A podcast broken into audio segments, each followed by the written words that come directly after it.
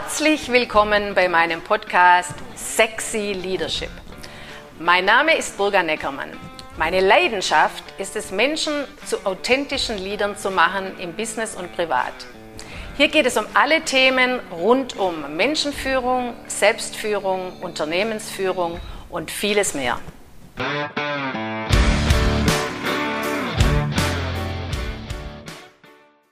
Grüße euch alle zur heutigen Folge Krisenmanagement. Welcher Krisentyp sind Sie? In Krisensituationen reagieren wir alle anders. Auch da gibt es sehr große Unterschiede unter uns Menschen. Manch einer steckt direkt den Kopf in den Sand und ein anderer sieht die Situation als Herausforderung, um dann erst so richtig Gas zu geben. Vor allem unter Druck und hoher Verantwortung kommen sehr verschiedene Charaktere zum Vorschein. So, wir gehen heute mal ein bisschen drauf ein, welche äh, Führungs- oder Krisentypen es gibt und was die Einzelnen denn so machen. Also, Nummer eins, es gibt zum Beispiel einen typischen Verdränger. Und wozu, wodurch zeichnet er sich aus? Also, er sieht die Krise, die Auswirkungen, die auf ihn zukommen und auf sein Unternehmen nicht. Er hat Scheuklappen auf und nimmt nicht wahr oder will nicht wahrnehmen, wohin er oder sein Unternehmen steuert. Er hat so bewusst oder unbewusst das Programm laufen, bisher ging es doch auch, wird sich schon wieder einrenken, äh, wird schon nicht so schlimm sein. So, und die Konsequenzen sind, dass er abwartet, nichts tut, keine Kommunikation. Das führt zu einer Starre im Unternehmen, weil Menschen ganz genau spüren, dass etwas nicht stimmt und keiner etwas unternimmt.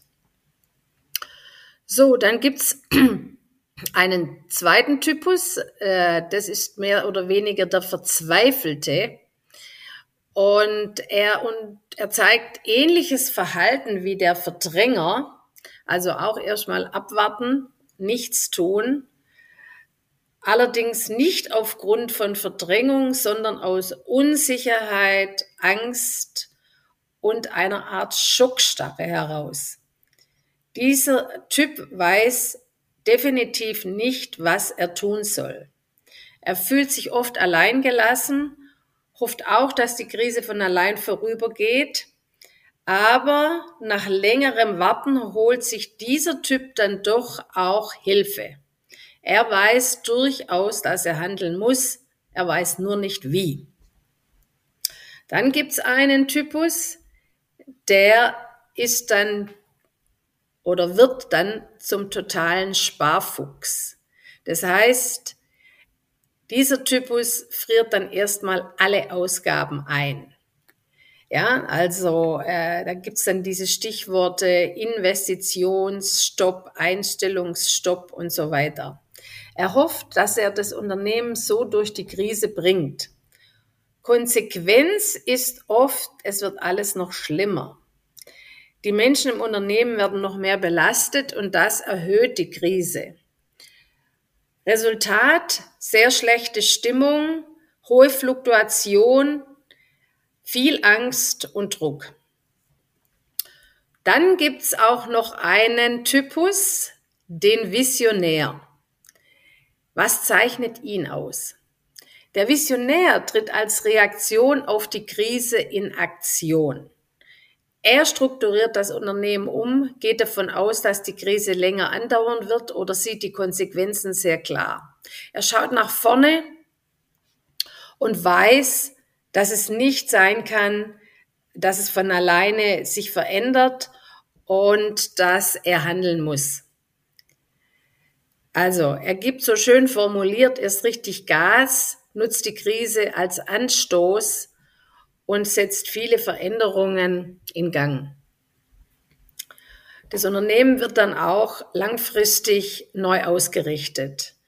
Teilweise wird sogar komplett dann auch die Führungsmannschaft neu aufgestellt und er führt einen radikalen Wandel ein. Menschen in Unternehmen spüren ganz genau, wenn etwas nicht stimmt. Das Schlimmste, was man tun kann, ist seinen eigenen Mitarbeitern vorzuspielen, dass alles in Ordnung ist. Sie wünschen sich Führungskräfte, die Stabilität vermitteln, die den Überblick behalten, die ehrlich sind. Vor allem wünschen sie sich ein entschiedenes Handeln, also nicht ein ewiges Abwarten, also so in den, in den Seilen hängen lassen. Und sie wünschen sich schnelle Entscheidungen ihrer Vorgesetzten.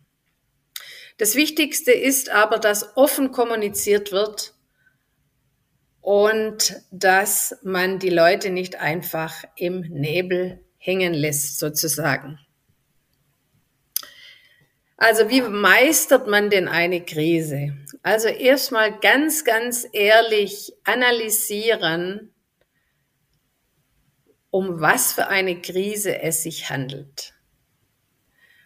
Und dann natürlich auch herauszufinden, wodurch ist die Krise entstanden? Also was ist wie lange schon schiefgelaufen? Was sind die Ursachen?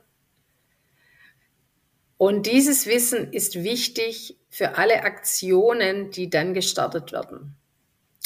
Es ist nicht immer leicht herauszufinden, warum es eine Krise gibt. Aber das Allerwichtigste dabei ist, Ruhe zu bewahren und analytisch vorzugehen. Also nicht in Panik geraten und aus der Panik heraus Entscheidungen treffen. Und das passiert leider sehr, sehr oft dann werden falsche Menschen bestraft, es werden falsche Entscheidungen getroffen und keiner hat mehr den Überblick.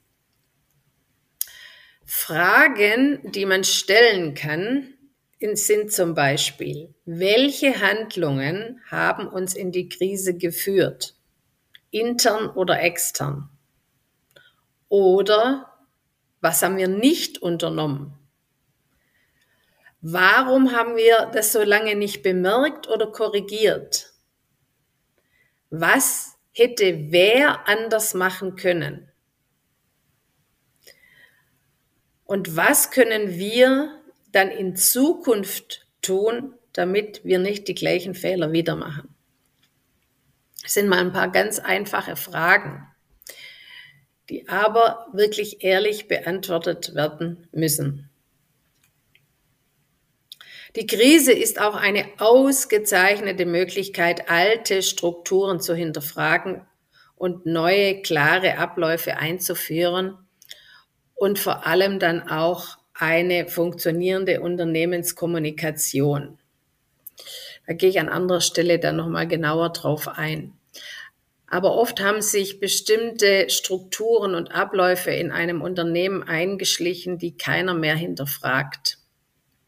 Und das ist dann auch eine ausgezeichnete Möglichkeit, das nochmal genauer anzuschauen. Was braucht man wirklich? Was brauchen wir nicht mehr?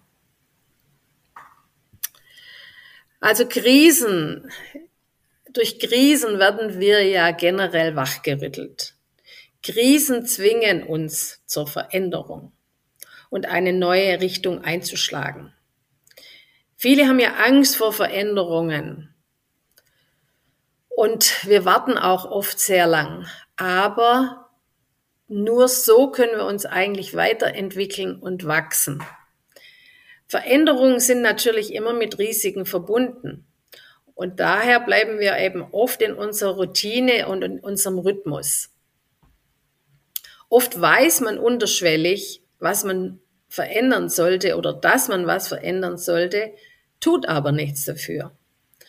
So, und durch die Krise ist man dann zu einer Handlung oder zu einer Entscheidung gezwungen.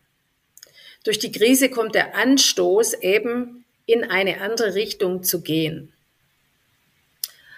Und dann können neue Kräfte, neue Ideen und neues Potenzial freigesetzt werden. Für viele Menschen, einschließlich mir selber, waren Krisen im Nachhinein das Beste, was ihnen passieren konnte. So, und wenn die Krise nicht gewesen wäre, wären viele da nicht hingekommen, wo sie heute sind. Und äh, ich bin auch zum Handeln gezwungen worden und Dinge zu tun, die ich vorher nie gemacht hätte und die auch hoch risikoreich waren, wo ich den Ausgang nicht gewusst habe. Ja, generell merkt euch eins, die Krise ist eine Chance, eine Chance, die man nutzen kann. Das war Sexy Leadership mit Burga Neckermann. Du willst mehr davon? Dann folge mir auf Instagram und entdecke meine Webseite. Alle Links findest du auch in der Podcast-Beschreibung.